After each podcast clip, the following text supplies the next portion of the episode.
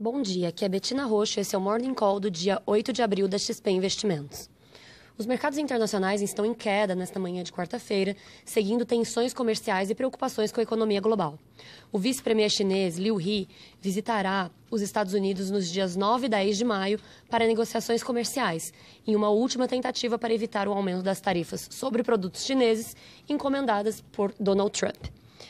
Aumentando o nervosismo do mercado, dados da balança comercial chinesa mostraram importações sólidas, mas uma queda inesperada nas exportações de abril, que podem ter sido distorcidas por sazonalidade e mudanças tributárias implementadas em abril.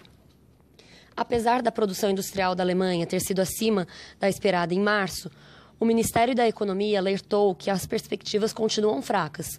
Os dados também seguem números fracos da atividade industrial na zona do euro e revisão do crescimento para baixo pela Comissão Europeia.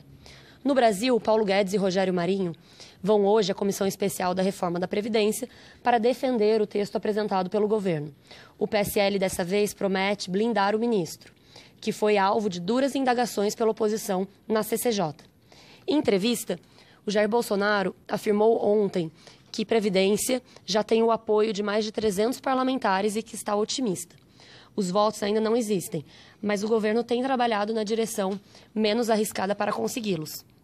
O presidente decidiu recriar os ministérios das cidades e da integração nacional para entregar aos partidos de centro. Essa movimentação e a promessa de 4 bilhões de reais em recursos adicionais para os deputados até o final do ano devem ajudar a articulação política.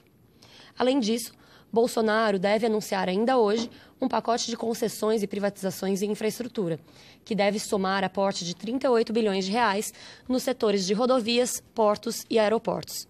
A expectativa é de aprovação hoje pelo Conselho de Ministros do Programa de Parcerias de Investimentos e de concentração dos leilões em 2020.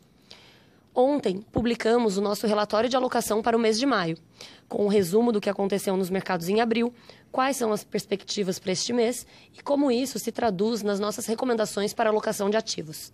Além disso, disponibilizamos também a série mensal sobre o tema no Spotify, chamado XP Investorcast, com um relatório em formato de bate-papo.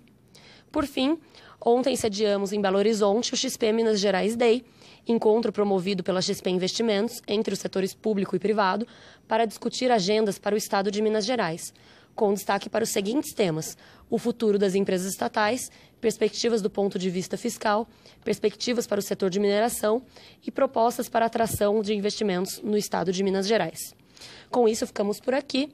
Bom dia a todos.